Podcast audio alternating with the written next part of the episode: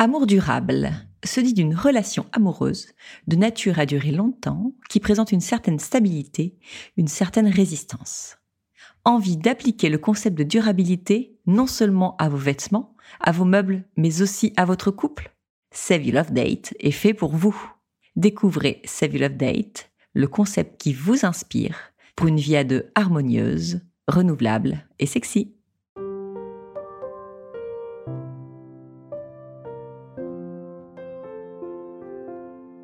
Bonjour et bienvenue sur Au cœur du couple, le premier podcast qui vous donne la parole sur votre vie de couple. Je suis Swazik Castelnerac, créatrice du concept Save Your Love Date. Je suis Marie-Lise Richard, psychologue et thérapeute de couple. Ensemble, nous voulons vous écouter, vous interroger, nous interroger sur les difficultés que vous vivez au sein de votre couple. Mais nous souhaitons aussi vous éclairer, vous proposer des pistes de réflexion et des actions concrètes pour que votre couple s'en nourrisse notre croyance. Oui, l'amour peut durer toute une vie et le couple peut être un lieu de bonheur, d'épanouissement et de bonification. Mais rien ne pourra se faire sans vous, sans votre investissement, votre temps et votre volonté. Notre premier conseil sera donc de prendre le temps d'écouter ces épisodes à deux, puis d'en discuter, voire même d'en débattre. Ne reste qu'à vous souhaiter un bon et inspirant moment avec nous.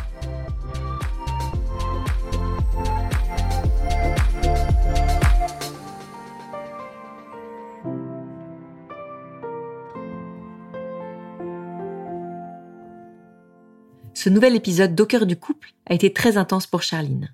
Charline a 33 ans et un charmant petit accent. Elle vit en couple depuis 6 ans et est devenue maman pour la première fois il y a 3 ans. Depuis quelques mois, Charline ressent le désir d'avoir un nouvel enfant. Malheureusement, ce désir n'est pas réciproque.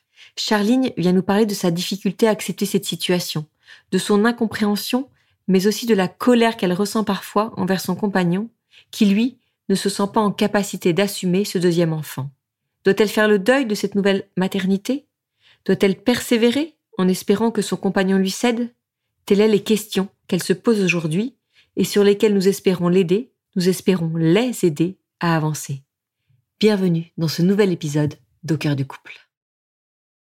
Bonjour à tous, nous sommes très heureuses de vous retrouver pour ce nouvel épisode d'Au cœur du couple. Je commence juste par vous remercier, vous êtes de plus en plus nombreux à nous écouter, à en parler euh, à vos amis autour de vous pour, euh, pour des sujets qui peuvent les concerner. Donc euh, vraiment, c'est hyper chouette cette belle communauté qui se crée autour d'Au cœur du couple. Donc mille merci, je le fais court, mais voilà, c'était la petite parenthèse qui me, qui me tenait à cœur.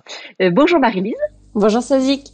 Merci euh, une fois encore d'être euh, d'être là pour euh, ce temps d'échange que nous allons avoir avec Charline. Bonjour Charline. Bonjour. Nous sommes très euh, heureuses de t'accueillir sur le micro Docker du couple. Euh, tu as eu la simplicité de, de nous écrire via euh, Instagram.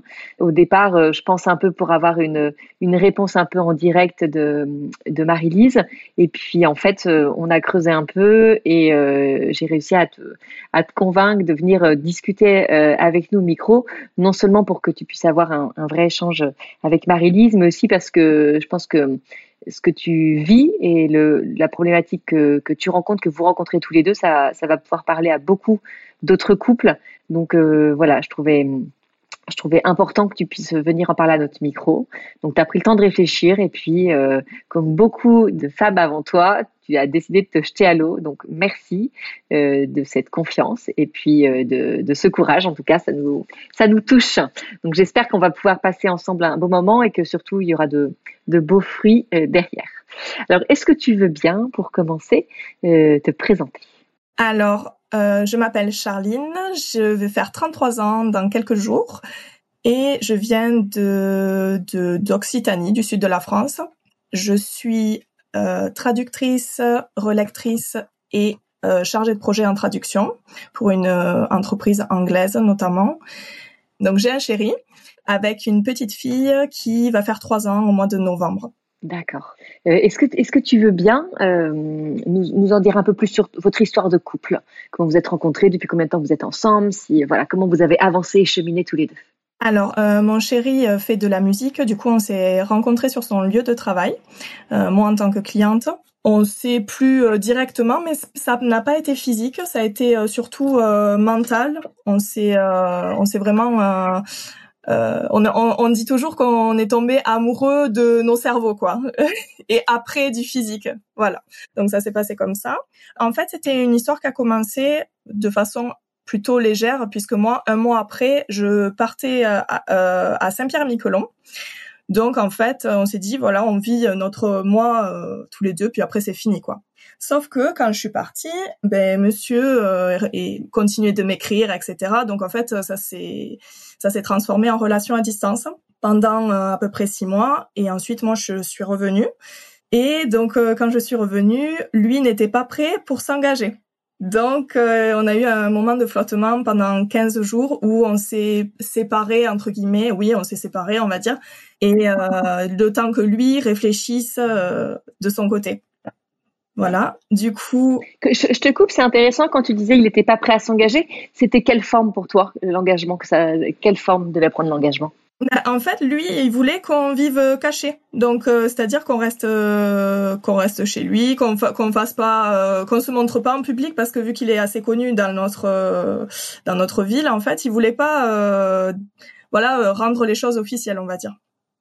Donc, il voulait bah, qu'on vive notre petite idylle, on va dire, mais caché quoi. Puisque c'est vrai que le, le premier mois, en fait, on est resté exclusivement euh, chez lui à discuter. Enfin voilà, on refaisait le monde, etc.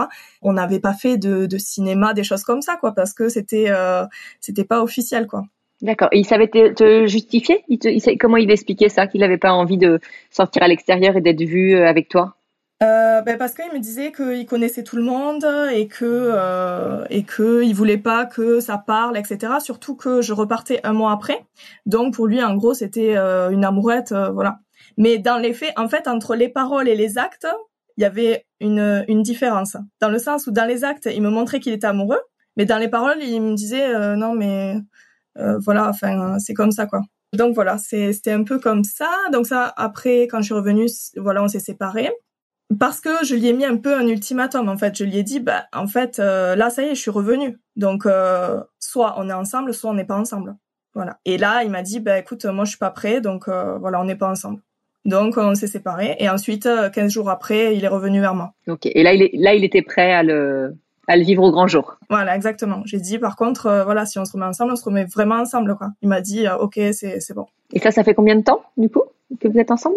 On s'est rencontrés fin 2016 et ce que la période quand je suis revenue, c'était 2017. Et vous n'êtes jamais séparés depuis? Non. Donc vous êtes ensemble depuis 6 ans. Voilà. Très bien. Donc vous avez commencé à avoir une vie commune euh, oui, alors moi, euh, au début, j'avais un appart, et puis, euh, on va dire, ben, un an après, à, peu près, je lui ai dit, parce qu'en fait, on était tout le temps ensemble, donc je lui ai dit, ben, en fait, ça sert à rien que qu'on paye deux loyers, en fait, donc, donc, bah, du coup, et puis il m'a dit, oui, t'as raison, allez, on, on, on, emménage ensemble, donc on a aménagé ensemble en 2018. Et, et après, il y a eu le, du coup, le, la question du premier enfant? Oui, ben, du coup, donc euh, euh, ça s'est fait quand même. Euh, ben, elle est née en 2020, donc en 2019, donc c'est-à-dire ben, un an après. Un an après, j'ai j'ai commencé à lui en parler. Au début, il disait oui, on verra, on verra, on verra. Et puis après, il m'a dit un beau jour, il m'a dit oui, allez, je suis prêt. C'est bon, même si on n'est jamais tout à fait prêt, n'est-ce pas? Mais voilà, du coup, il m'a dit un beau jour, c'est bon, on se lance. Donc ça, c'était fin 2019. Donc on est parti en Colombie et juste après notre voyage en Colombie, euh, on a commencé en fait les essais euh, en janvier 2020. Et ma fille, notre fille, est née euh, ben, en novembre 2020. En fait, c'est arrivé assez vite. On a essayé en janvier et elle était là en début février, quoi. Donc vraiment en deux cycles. Et là, il y a, y, a eu, y a eu aucun souci. Elle a été bien accueillie par toi, par lui. Oui. Du coup, on a préparé un accouchement à domicile. Euh, donc c'était une super expérience euh, de couple puisqu'on est, on a formé une équipe tout au long de la grossesse. C'était vraiment euh, super. On était tous les deux à fond dans ce projet-là. Donc on avait beaucoup préparé l'accouchement et pas forcément l'après. donc donc on était vraiment vraiment au taquet sur l'accouchement quoi. Et voilà, donc euh, ça s'est super bien passé. La grossesse, j'ai pas eu de, de mots particuliers. Euh, lui, il était vraiment à, fond, vraiment à fond. Donc pour ce pour ce premier enfant, euh, vraiment aucune difficulté. voilà, même s'il a mis un tout petit peu de temps à être prêt, mais il a pris le temps de la réflexion. Et à partir du moment où il t'a dit oui, voilà, il n'y a pas eu de retour en arrière, il n'y a pas eu de regret, il n'y a pas eu de fuite. il a été il a été présent. Mm, mm. Oui. Et alors, donc là, on, on, en, on en, arrive à ce qui, à ce qui t'amène à, à, nous euh, aujourd'hui, c'est que hum, quelques temps après, euh, toi, tu as eu le souhait d'un deuxième enfant. À quel, quel, âge avait ton votre premier enfant, votre première fille à ce moment-là? Alors moi, j'ai commencé à en parler. Euh, elle avait un an et demi, mais je me disais voilà, un peu plus tard, pas de suite, quoi. Mais lui, il me disait bah oui, on verra. Non, moi je suis pas très chaud, mais bon, en gros, il fermait pas la porte, quoi. Voilà, ça s'est passé comme ça. Et et peu à peu, en fait, il a commencé à, à me fermer les portes, quoi, à fermer la porte petit à petit, parce que euh, notre fille grandit, parce qu'on est, on sort justement de cette période de bébé, etc. Donc euh, c'est plus le moment. Euh. pour lui, c'est du passé, en fait. Il me dit, ben voilà, moi c'est cette étape bébé, machin, c'est passé. Maintenant, euh, je veux, je veux passer à autre chose. J'ai oublié de préciser qu'il est passionné par son boulot, qu'il est euh, à fond dans son travail, que ça passe euh, limite avant tout, et, et que c'est la raison pour laquelle, notamment, enfin, il m'a donné plein de raisons. Hein. Déjà parce qu'il a, il en a pas le désir, et puis après il a des raisons rationnelles qui me dit voilà que enfin c'est vrai que lui il, trouve qu'il est euh, en phase d'accélération par rapport à son travail et que un enfant ça va le freiner. Il s'est tellement investi pour euh, la naissance de notre fille les premiers mois de notre fille que il euh, il dit qu'il a peur de ne pas pouvoir être à la hauteur en termes d'énergie en termes de temps qu'il va pouvoir dédier à un nouvel enfant euh, et que du coup il, il peut pas faire subir ça, subir ça à un enfant quoi, d'être moins présent, être moins euh, moins à fond quoi. il a peur de d'avoir moins de temps euh, à donner à ce deuxième enfant qu'il en a donné pour pour votre première fille. C'est seulement en termes de temps et d'investissement ou c'est aussi en termes de d'amour? Non, alors ça il en a pas parlé d'amour, mais non, c'est surtout, enfin lui il me parle de temps, d'énergie, il me dit c'est hyper prenant, c'est hyper fatigant, ce qui est vrai. Donc euh, oui, c'est surtout ça. Il me il me parle du temps, de l'énergie, euh, le fait que lui, il l'énergie, il veut la mettre en fait dans son travail et pas dans dans un enfant quoi. Et il dit aussi cette expression, il dit euh, j'ai peur que si on si on a un deuxième enfant, euh, j'explose en fait parce qu'il dit c'est trop, c'est euh, pour sa pour sa charge mentale en fait. Il me dit je vais exploser en fait et j'ai peur que notre couple explose du coup. Je lui ai dit mais non, notre couple il est solide, etc. Il me dit non mais moi je vais exploser en fait parce que c'est trop. Et comment est-ce que tu reçois ça toi? Bah je suis déçue, je suis en colère, je suis euh, je suis désespérée parce que en fait je j'ai du mal à comprendre euh, que un si beau projet qu'on a eu, qu'on a vécu, ils veulent ils veuillent pas euh, réitérer puis euh, qu'il ait pas le même rêve que moi de, de on n'a pas le même projet familial quelque part. Donc euh, donc c'est vrai que je suis un peu dans l'incompréhension. Je me dis mais pourquoi en fait? Je, je comprends pas. Et aussi euh, je me sens euh, quelque part rejetée parce que je me dis mais en fait bah, en fait il veut juste travailler et puis notre famille ça ça lui importe peu quoi. Voilà, la place de la famille. Après, il me le dit. Hein, il me dit, moi, je suis pas très famille de base, donc la place de la famille pour lui, c'est pas vraiment son boulot, c'est ça passe avant tout, quoi. Ça, c'est quelque chose que tu avais perçu dès le départ C'est des discussions que vous avez eues tout, tout en, enfin, quand vous avez commencé à vous engager euh, oui, oui. l'un avec l'autre? Oui, oui, oui, oui, oui, oui. Ah oui, j'ai toujours su que son travail et tout. Mais euh, mais après moi ça m'a jamais dérangé parce que moi aussi je suis je suis travailleuse et voilà, moi aussi c'est ça fait partie de enfin c'est une grosse partie de ma vie le travail. Mais euh, mais bon, euh, je me disais quand même enfin je, je sais pas pour moi ça ça coule de source que la famille c'est quand même avant le travail quoi. Et ça vous arrivez cette ce, ce sujet de discussion, vous arrivez à l'aborder sereinement? Ça fait combien de temps déjà que vous en parlez? Ben, du coup un an et, un an et demi. Mais euh, alors on n'en parle pas souvent parce que du coup ça, oui, c'est un peu un sujet tabou quoi. C'est devenu un sujet tabou. Oui, voilà. Ces derniers temps, quand même, on en parle euh, très régulièrement parce que justement, euh, on s'est disputé fortement il y, a, ben, y a quelques, il y a peut-être deux semaines sur ce sujet. Ben, quand je vous ai contacté, justement. Et depuis que ça a explosé entre nous, on va dire, bah, du coup, on en parle très librement. Voilà. Alors, je lui ai proposé d'aller voir un thérapeute de couple, ce qu'on a fait hier, du coup. On est allé la voir. Donc, elle m'a dit qu'en fait, il n'y avait pas de travail à faire en couple, mais que c'était un travail pour moi, en fait. D'accepter euh, d'accepter en fait. D'accepter un travail d'acceptation et de deuil. Mais que lui euh, voilà. Alors moi je trouve que lui il a des blocages. Après on peut pas s'il a pas le désir ben on peut pas le forcer. Mais je trouve que voilà peut-être il y a, y a quand même des blocages de son côté tu, tu penses que toi, toi de, ce que tu connais de lui, euh, tu penses qu'en fait euh, ça va plus loin que juste le fait qu'il ait peur d'avoir moins de temps pour son travail, que son travail ce soit priorité? Pense qu'il y a quelque chose de plus profond qui le. Oui, je pense. Oui, je pense que, ben en fait déjà il a été traumatisé par les premiers mois de notre fille, clairement, parce que c'était c'était très très dur quoi, intense. En plus elle avait un RGO, du coup ben c'était elle pleurait beaucoup, elle avait des douleurs, c'était euh, difficile d'encaisser les pleurs quoi. Et encore aujourd'hui quand quand notre fille pleure ou il a du mal à supporter en fait, il a du mal à, à encaisser quoi. Et ça c'est quelque chose qui t'exprime ou pas? Ou c'est toi qui le, c'est toi qui le perçois, c'est toi qui le devine, ou il, il, met des mots dessus? Alors moi je le perçois et je lui dis, et du coup il me dit oui c'est vrai t'as raison. Il m'a dit le que en gros euh, le quotidien avec un enfant et tout, euh, ça le passionne pas quoi.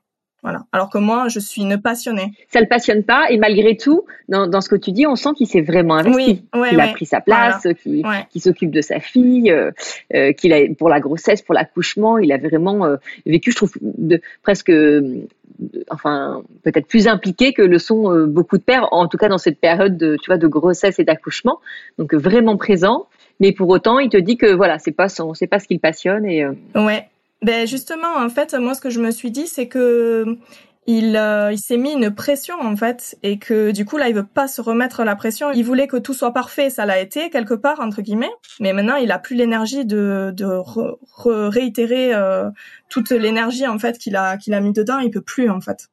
J'ai l'impression que c'est ça. Et, et moi je lui dis mais tu sais, euh, c'est pas grave, c'est pas parfait quoi. Enfin on peut lâcher prise et voilà, c'est c'est bon. Mais non, lui, il faut que ce soit en fait euh, aussi bien que notre fille, aussi, enfin parfait quoi. Ouais, parfait. Hmm, ce que ce que je trouve chouette, euh, je juste euh, quelques mots avant de passer le la parole à Marie-Lise, mais c'est qu'on sent, et tu l'as dit au début de votre histoire, vous vous êtes connecté par le, davantage par les cœurs, le cerveau que par le corps. Et là, on sent dans la façon euh, dont tu racontes les choses que c'est un sujet dont vous avez parlé, que vous comprenez, enfin, que toi tu le comprends. Euh, on sent pas, euh, tu le dis, euh, je suis déçue, je suis en colère, mais la façon dont on parle, tu vois, c'est quand même assez apaisé dans la compréhension. On voit que tu, voilà, que, te, que vous avancez quand même sur ce sujet l'un avec l'autre et ça je trouve ça très beau j'imagine je pense que c'est une bonne base en tout cas pour euh, pour, la suite mais euh, voilà je, ne suis pas l'experte donc je vais on va maintenant écouter ce que ce que Marie-Lise peut te dire et peut nous dire à, tous sur ce sujet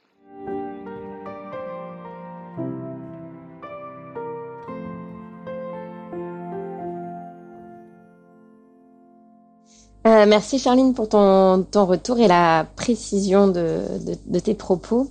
Je vais te dire tout ce qui me venait un peu à, l'esprit. Déjà, comme vous l'avez fait, je pense que j'invite tout le monde à, à, comprendre de façon le plus précis possible les motivations profondes de l'autre, mais des deux côtés en fait. Souvent, on reste souvent en surface. Euh, ce que tu as pu dire par rapport euh, au trauma et tout ça du premier, je pense que c'est des réalités qu'on trouve euh, assez souvent euh, quand ça a été très dur et qu'après il y y a des blocages.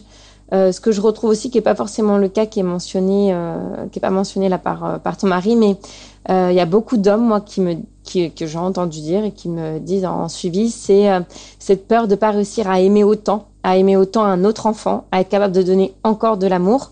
Mais ça, on retrouve un peu ça, je trouve, dans son idée de, de perfection. J'ai l'impression à l'entendre, enfin, je le connais pas, mais par rapport aux images que tu donnes et à tes propos, que c'est quelqu'un de très intense. Que quand il fait quelque chose, faut que ce soit parfait et à fond jusqu'au bout. Et qu'il n'y a pas cette capacité un peu euh, de, de, lâcher prise et de, de, laisser du lest. Et on, on, y reviendra après, mais ça, ça, ça joue aussi, euh, évidemment, je pense, dans, dans, dans ce qui peut l'amener à, à refuser ça.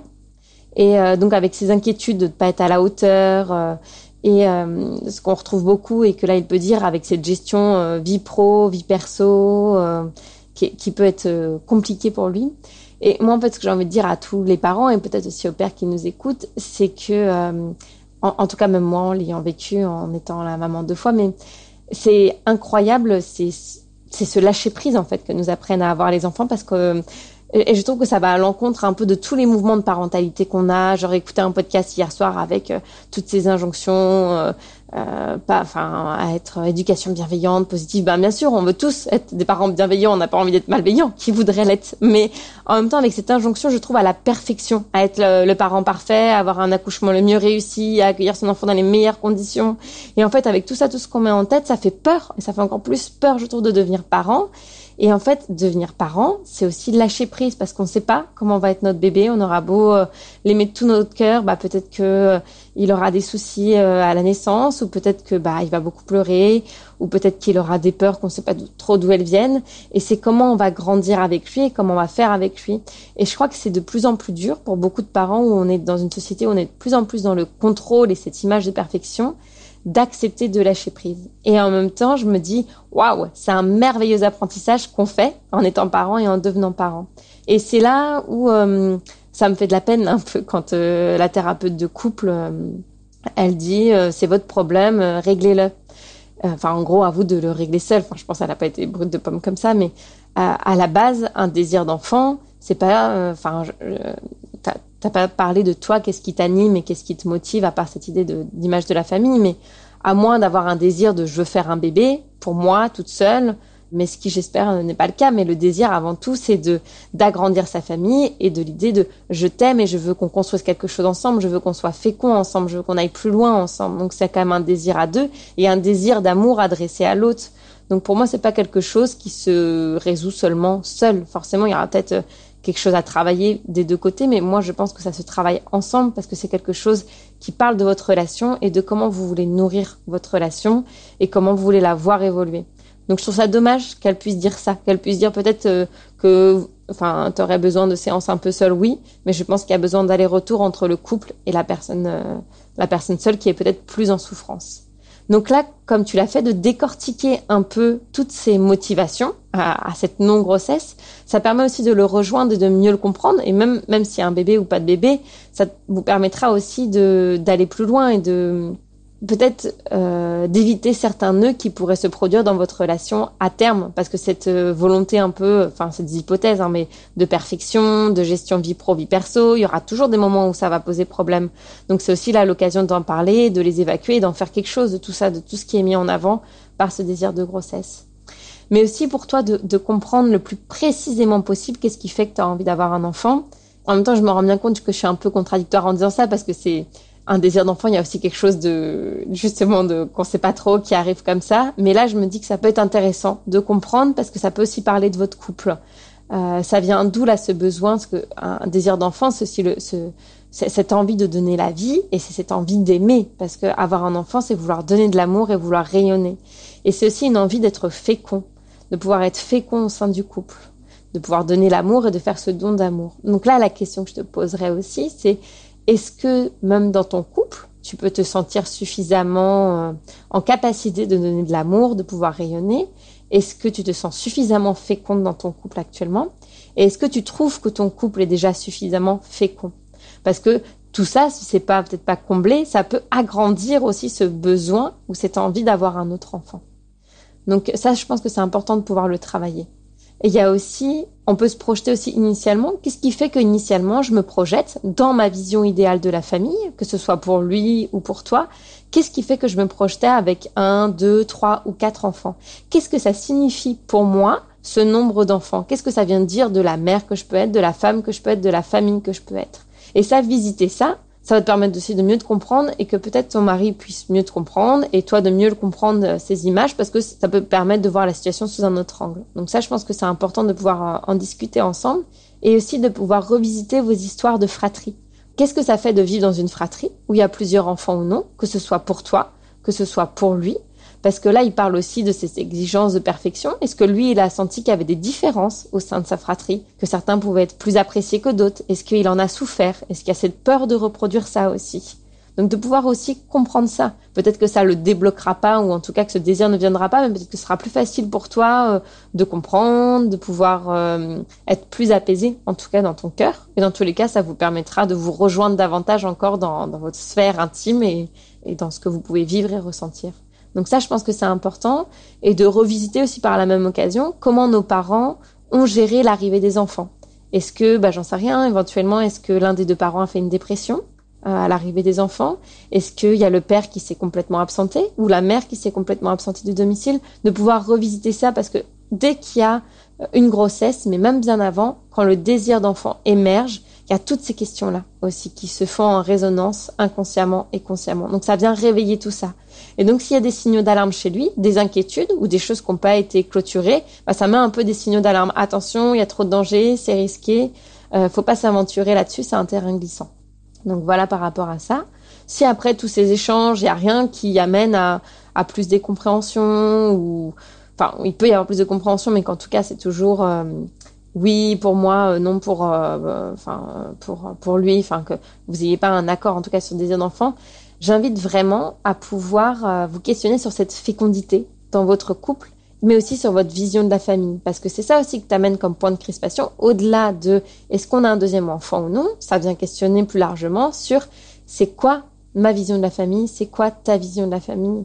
Et euh, aujourd'hui, vous êtes déjà une famille et vous le serez encore dans 10 ans et dans 20 ans. Donc ça, c'est une question à poser même maintenant sur comment tu te projettes et, euh, et comment on fait avec ta vision qui est peut-être un peu différente de la mienne. Sur quoi est-ce que j'ai besoin d'être rassurée? Est-ce que j'ai besoin d'être rassurée que quand même ton amour pour nous est inconditionnel? Euh, Est-ce que je peux te donner tout cet amour et tu peux le recevoir? Enfin, je ne sais pas ce qui peut te travailler, mais moi je pense que ça, ça va être important de le retravailler sur cette vision de la famille et sur après cette question de la fécondité du couple, parce qu'avoir des enfants, c'est ça, c'est donner des fruits à son couple, c'est pouvoir construire des choses ensemble. Et comment, si ce projet d'enfant n'aboutit pas, comment on travaille sur notre fécondité au sein du couple? Et on n'est pas là juste pour élever un enfant, mais comment on va peut-être construire des choses ensemble? Et peut-être toi, par contre, plus intimement, où tu as ce don d'amour, ce besoin de donner de l'amour, comment tu peux le faire au-delà de, de, ta vie de maman avec une fille? Peut-être que tu as, ce besoin euh, de donner encore davantage et tu te sens en capacité de donner encore davantage d'amour et de rayonner davantage. Et peut-être qu'il y a d'autres moyens, euh, même si c'est pas celui initialement souhaité, de, de faire ça, parce que tu as peut-être ça en toi et tu as besoin de le vivre, ça. Donc ça, ça sera peut-être plus un questionnement individuel. Et je pense aussi vraiment, euh, on, on, le dit surtout aux personnes qui arrivent pas à avoir des enfants, mais détendez-vous, ne stressez pas. Et, c'est vraiment difficile ce que je dis avec la société actuelle, mais je crois vraiment que euh, à un moment, en fait, comme tu l'as dit, on n'est jamais prêt à avoir un enfant. Et c'est aussi ça, c'est euh, se dire, on se fait confiance. En fait, on fait confiance en notre amour et on laisse de la légèreté pour se lancer, que ce soit dans le désir d'enfant ou quand on le lance. Et ça, je crois que c'est vraiment très compliqué pour lui. Mais peut-être en lien, c'est que sa façon d'être, sa façon de s'inscrire dans la vie, sa personnalité. Et peut-être que vous pouvez travailler sur ça aussi, euh, même si là, il n'y a pas d'autres bébés, mais sur sa, légèreté dans la vie et peut-être euh, euh, sa place pour le contrôle et le non-contrôle, sa place pour la surprise et pour pouvoir accepter les surprises de la vie parce que votre fille va vous en faire plein de surprises et des choses encore inattendues dans votre vie. Donc aussi questionner tout ça autour de, de, de la légèreté et se laisser surprendre par la vie. Parce que parfois on peut se laisser surprendre par l'arrivée d'un autre enfant aussi. Et par rapport à votre communication à deux, comme elle l'a dit Soisy, je trouve ça bien que vous puissiez en parler euh, je voyais bien effectivement que toi tu t'arrivais à le rejoindre dans ses inquiétudes et que tu pouvais exprimer ta colère, mais j'avais pas en tête si lui il arrivait à te rejoindre aussi dans ce que tu pouvais vivre et si lui il entendait à quel point ça te faisait souffrir ça. Et ça, je trouve ça important que tu puisses. C'est pour ça que je te disais de décortiquer un peu tes motivations, mais pour que tu puisses bien exprimer le plus clairement possible euh, ce qui te fait souffrir, ce que tu vis toi intérieurement, tous ces questionnements que tu vis, mais que là, il puisse y avoir un, lieu d'échange, en tout cas, sur, euh, sur vos émotions et sur ce que vous pouvez euh, ressentir. Par rapport au projet familial, j'en ai parlé. Et euh, par rapport au thérapeute de couple, donc bah, à, toi de, voir ce que tu en penses. Après, lui, tu nous as pas fait de retour sur comment il avait vécu la séance. Mais moi, je, pondère un peu. Enfin, j'ai pas forcément cet avis-là. Ça t'empêchera pas de, faire un suivi individuel si tu le souhaites. Mais je pense que euh, pouvoir en discuter quand même à trois, c'est important parce que c'est un projet euh, de, couple, même si là, euh, il fait pas écho pour lui. C'est quelque chose qui se passe en couple parce que c'est une envie à deux et ça vient parler de votre famille et donc de votre couple, de votre projet, de votre vision de la famille. Moi, je pense que c'est important qu'il puisse être, être là aussi.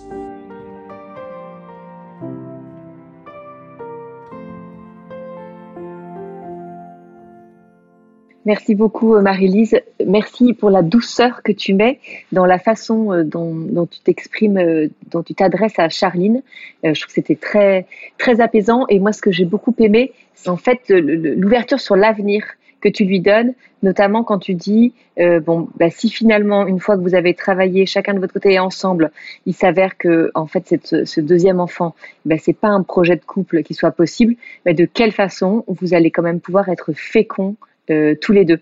Et ça, c'est, tu vois, je pense qu'il y a, y, a, y a des thérapeutes qui auraient dit bon, si vous trouvez pas de voie conciliation, bon bah faites euh, votre vie chacun de votre côté, et puis allez vous, Charline, faire un enfant avec un autre homme, et euh, voilà. Mais non, toi, tu, tu tu restes sur le couple. Bon, c'est, ça ne me surprend pas, hein, c'est ton ADN, c'est notre ADN. Mais voilà, tu, lui donnes des pistes pour pour quand même avoir voilà un, un, avenir de couple qui soit complètement possible et épanouissant, qui va demander, si c'est cette voie-là qui va demander du travail, qui va demander euh, beaucoup de communication et de, prendre du temps, mais qui est complètement euh, complètement possible, alors même que voilà que sur ce projet de deuxième enfant, ils ne se rejoignent pas. Donc moi, moi c'est ce qui m'a marqué dans, dans ce que tu as dit. Charline, est-ce que toi tu peux nous dire comment est-ce que tu as reçu euh, les mots de Marie-Lise? Alors très dense, plus plus dense que que ce que j'imaginais. Alors oui, moi en fait, euh, c'est ce que je lui disais. Je veux pas un enfant dans l'absolu en fait. Je veux un enfant avec toi pour notre famille. Hein. C'est exactement euh, euh, ce que tu disais. Je vais pas aller faire un enfant avec quelqu'un d'autre. Ça m'intéresse pas en fait. J'ai beaucoup aimé l'intervention parce que ça ça vient, oui, me, on va dire, me prendre dans les émotions. Aussi, moi, ce qui me ce qui me fait peur, parce que vous disiez, oui, ça ça hum, ça vient réveiller des choses, etc. Oui, aussi sur. Euh, c'est vrai que moi, ma sœur, j'ai une sœur, lui, il a un frère. Et en fait, ma sœur, euh, bah, c'est tout pour moi. Donc je me dis comment on peut vivre sans sans sans quoi? C'est du coup oui, effectivement ça ça me renvoie à ça, surtout que notre fille, c'est la seule enfant de toute la famille, elle a pas de cousin du tout. Donc je me dis, elle va être toute seule. Donc moi, c'est mon angoisse, quoi. Je me dis, elle va être toute seule, comment elle va faire, etc. Donc euh, c'est vrai que ça, ça, forcément, ça me renvoie à des, à des, des choses douloureuses. Ensuite, euh, sur la fécondité du couple, effectivement, euh, euh il faut, je pense, qu'on qu'on voit de ce de ce côté-là, puisque puisque comme vous dites c'est c'est pas euh, on n'est pas fécond que à travers un enfant.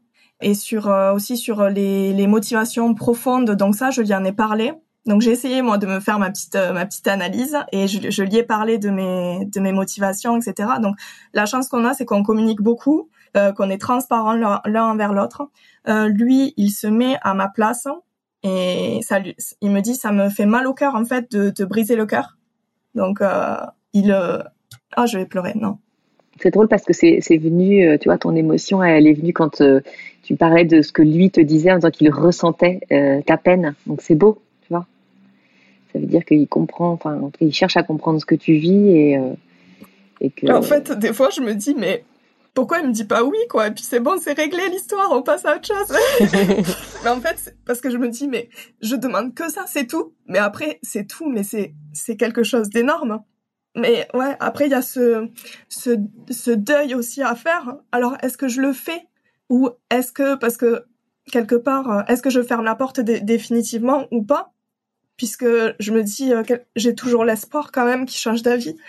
Donc je je suis dans dans cette euh, incertitude en fait de savoir si je dois faire le deuil ou pas. Et est-ce que Marie-Lise, là-dessus, tu un conseil à, quel moment, tu vois, est-ce que euh, quand on, vit ce que vit Charline, on peut se dire, bon, là, vraiment, j'ai un peu tout essayé, je sens que vraiment la porte ne s'ouvrira pas, j'accepte de faire le deuil et de passer à autre chose. Tu vois, comment est-ce qu'on sait ça? Parce que là, on sent bien que Charline, elle sait pas, en fait, elle, elle essaie d'ouvrir plusieurs portes pour voir ce qui est possible, mais que, à quel moment est-ce qu'elle arrête?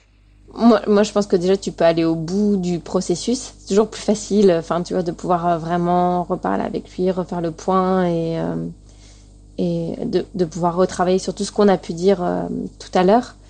Et, et peut-être, si tu veux t'inscrire en tout cas dans cette démarche de deuil, c'est aussi pour lui dire, bah écoute, moi c'est un vrai deuil pour moi et peut-être que j'aurai besoin d'être accompagnée, peut-être par un thérapeute extérieur effectivement, mais aussi par toi. Et comment on peut, tu peux m'accompagner et, euh, et, et, toi aussi réfléchir à qu'est-ce que tu attends de lui pour qu'il t'accompagne dans ce travail, parce que c'est ce que je dis, ça parle du couple et de la famille, c'est pas à toi non plus de vivre ça seul, c'est aussi une, une, perte pour le couple. Donc comment, qu'est-ce que tu peux avoir comme attente vis-à-vis de lui pour qu'il t'accompagne dans ça?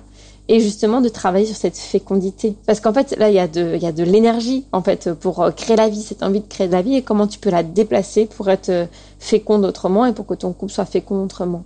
Et aussi pouvoir voir ça ce qui te permettra aussi de te ramener de la joie du bonheur et le plaisir de voir que vous vous créez quelque chose ensemble et vous co-construisez ensemble et que vous êtes dans un dans la même direction un peu comme dans ce projet de naissance où vous regardez dans la même direction pour cet accouchement à domicile où vous étiez ensemble où vous faisiez équipe et comment tu peux recréer ça avec lui.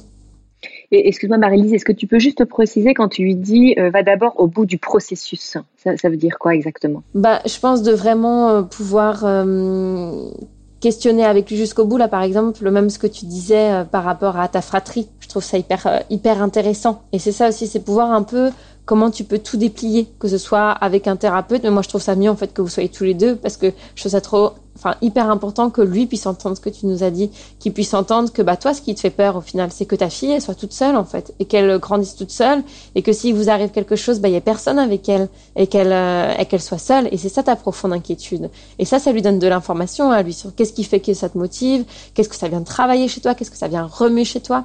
Et, pour moi c'est ça un peu aller au bout, c'est de vraiment prendre le temps de, de déplier un peu comme un millefeuille où on va déplier chaque partie et chez lui, qu'est-ce que ça lui évoque? Et hop, c'est un peu un ping-pong. Et, toi, qu'est-ce que ça t'évoque quand je te dis ça? Est-ce que ça, te fait résonance? Oui, non. Bah, toi, t'avais quelle relation avec ton frère? Et vos parents, comment ils vous géraient? Et c'est quoi D'où vient ça? Ça vient cette cette euh, crainte que euh, si t'as moins de temps, ça serait grave? En fait, c'est quoi cette idée que parce qu'on peut avoir moins de temps, c'est pas pour autant qu'il est peut-être moins qualitatif, c'est juste que c'est différent. De toute façon, on n'est pas les mêmes parents pour chaque enfant, et, et c'est comme ça. Et c'est aussi dire, bah, on accepte, on accepte. C'est pas la même période, c'est pas le même environnement. Même on n'a pas d'influence sur, euh, sur les guerres, sur la société, ils naîtront jamais dans même contexte. Donc qu'est-ce qui fait pour que pour lui il y a cette inquiétude aussi? Pour moi, c'est ça, aller au bout du bout, c'est prendre vraiment le temps de tout déplier et se dire ah, on a vraiment pris le temps de se rejoindre et on a été enfin, je trouve ça un peu lourd de dire creuser ensemble, mais on, on a exploré ensemble notre vie intérieure et on y est allé et on n'a pas eu peur. Pour moi, c'est ça. Oui, et en fait, ce qu'il me disait, parce que euh, quand on a eu, euh, enfin pendant la grossesse de ma fille, en fait, euh, il y avait le, Covid, donc les confinements. Donc il me dit, en fait, j'avais plein de temps, mais ça va pas se reproduire, en fait. Je vais pas pouvoir avoir autant de temps à consacrer à notre enfant. Et donc la thérapeute a dit, et du coup là, s'il y a le Covid, vous dites oui pour un pour un deuxième? Et donc il a dit, ah ben je sais pas, peut-être, on verra. Du coup, moi, j'étais là, ah, donc en fait, euh... donc moi, alors forcément, vu que je suis dans, en pleine phase de négociation, je lui dis mais non, mais je ferai les nuits, mais euh, t'inquiète, euh, tu, en gros, tu l'entendras pas, tu, c'est bon, il, il, dérangera pas, etc. Enfin, je suis, je suis en pleine phase de, enfin, dans mon esprit quoi, de négociation, parce que pour l'instant, je suis pas du tout dans la phase de, de résignation, d'acceptation pas du tout. Mais c'est hyper intéressant ça, enfin quand il dit ça, enfin je trouve c'est qu'est-ce qui fait que ça l'inquiète autant d'être peu présent? Enfin est-ce que ça fait résonance à chez lui la présence de son père comment il a été présent ou je ne sais pas mais euh, qu'est-ce qui fait qu'il peut se raconter qu'éventuellement il a un mauvais père s'il est moins présent ou un mauvais époux? Et qu'est-ce qui fait qu'il se raconte ça et qu'il est dans ces croyances là et comment il peut déconstruire ça? Oui, Effectivement, parce que c'est vrai que son père était peu présent et travaillait beaucoup. Et il me dit, euh, enfin, ça nous est arrivé d'en parler. il me disait en fait, oui, enfin bon, nous ça a toujours été comme ça. Mon père il partait à 6 heures, il revenait à 20 heures, il était pas là et c'était comme ça. Ben moi c'est pareil. En fait, euh, moi mon boulot c'est tout, c'est ma vie en fait, c'est mon identité. Donc euh, en fait euh, c'est comme ça. Il me dit c'est comme ça, je suis comme ça, tu m'as pris comme ça, donc voilà, c'est comme ça il y a ce truc de euh, oui je, je pense qu'il y a ce truc euh, avec son père aussi de que c'est son modèle et du coup euh, alors du coup est-ce qu'il a mal vécu l'absence? Ça c'est c'est possible aussi et du coup il va il a pas envie de, de reproduire ça. Mais de fait, il le reproduit un peu puisque puisque c'est vrai que ce que j'ai j'ai remarqué, alors je sais pas si c'est vrai ou faux, et je lui en ai parlé, c'est que depuis que j'ai parlé de ce désir de deuxième enfant, je le trouve moins moins impliqué avec notre fille. Comme si euh, il voulait me montrer, tu vois, j'ai pas de temps. Tu vois, je, je peux pas, je peux plus. Euh, et, et, du coup, je lui ai fait remarquer hier. J'ai dit, mais en fait, c'est vrai que ça fait un an et demi, t'es un peu moins, euh, un peu moins euh, présent, quoi. Enfin, présent. Présent, il est. Mais je veux dire du temps qualitatif, quoi. euh, avec notre fille. Ne serait-ce que lui faire prendre le bain, c'est toujours moi qui le fais, alors qu'avant il le faisait. On dirait que, ouais, il me dit oui, mais j'ai pas le temps, faut que je travaille. Oui, mais j'ai pas le temps. En plus, il est entrepreneur, donc en fait, il n'y a pas de, segmentation vie privée, vie, vie professionnelle. Et donc il me dit mais en fait ma vie c'est tout le temps de choisir entre mon travail et ma famille. Et en fait je suis tout le temps en train de de renoncer à quelque chose pour euh, passer du temps euh, soit au travail soit et il me dit mais en fait ça ça me que c'est trop trop dur pour lui quoi. C'est une charge en fait euh, pour lui de toujours. Euh, mais c'est peut-être ça je pense le cœur du problème tu vois à travailler avec un tiers justement c'est euh, comment lui se positionne entre euh, ce que je trouvais ça très fort quand il a dit c'est mon identité mon travail tu vois c'est pas n'importe qui qui dit ça qu'est-ce qui fait que c'est autant important aussi en termes d'image narcissique pour lui d'avoir enfin un, travail important? Qu'est-ce qui fait que ça a cette place là dans sa vie en lien avec son histoire? Là tu parlais de son père enfin on pourra en parler pendant des heures, mais je pense que tu vois, même au-delà de cet enfant, ça vient questionner votre création familiale. Et, euh, et tu vois, ça, ça serait hyper intéressant de pouvoir vraiment en parler euh, tous les deux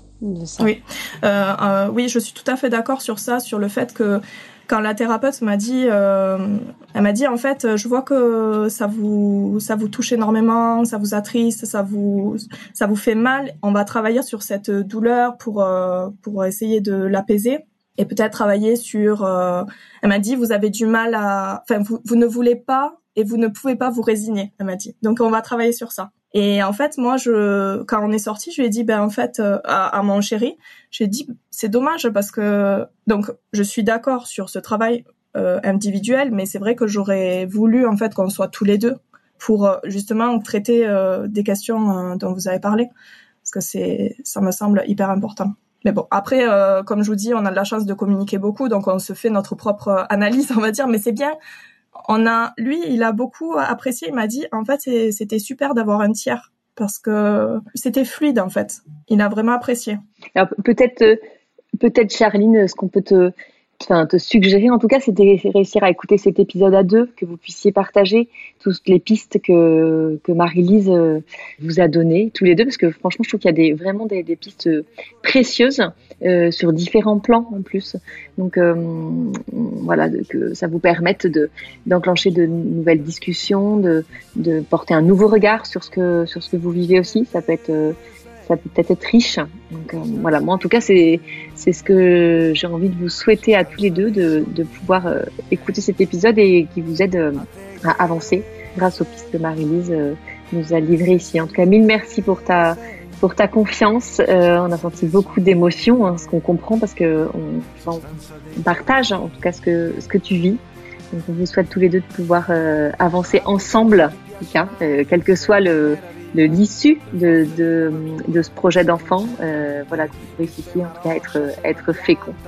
Donc merci à toi, merci beaucoup Marie-Lise, j'allais dire pour euh, ce qui m'a marqué, c'est la douceur avec laquelle tu as parlé euh, à Charline et, et aux éditeurs aujourd'hui. Merci beaucoup. Merci à tous d'être restés avec nous pour cet épisode. Et puis ben, on vous donne euh, rendez-vous très bientôt pour un nouvel épisode d'Au cœur du couple. A te che sei il mio grande amore ed il mio amore grande, a te che hai preso la mia vita e ne hai fatto molto di più, a te che hai dato senso al tempo senza misurarlo, a te che sei il mio amore grande ed il mio grande amore, a te che sei...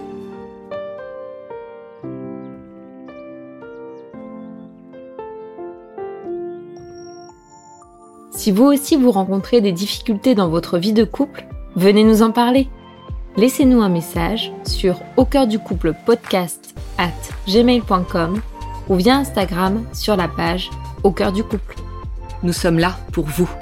Merci pour votre écoute et n'hésitez pas à vous abonner, à partager et à nous mettre des étoiles. Et n'oubliez pas, vous êtes les premiers acteurs de votre couple.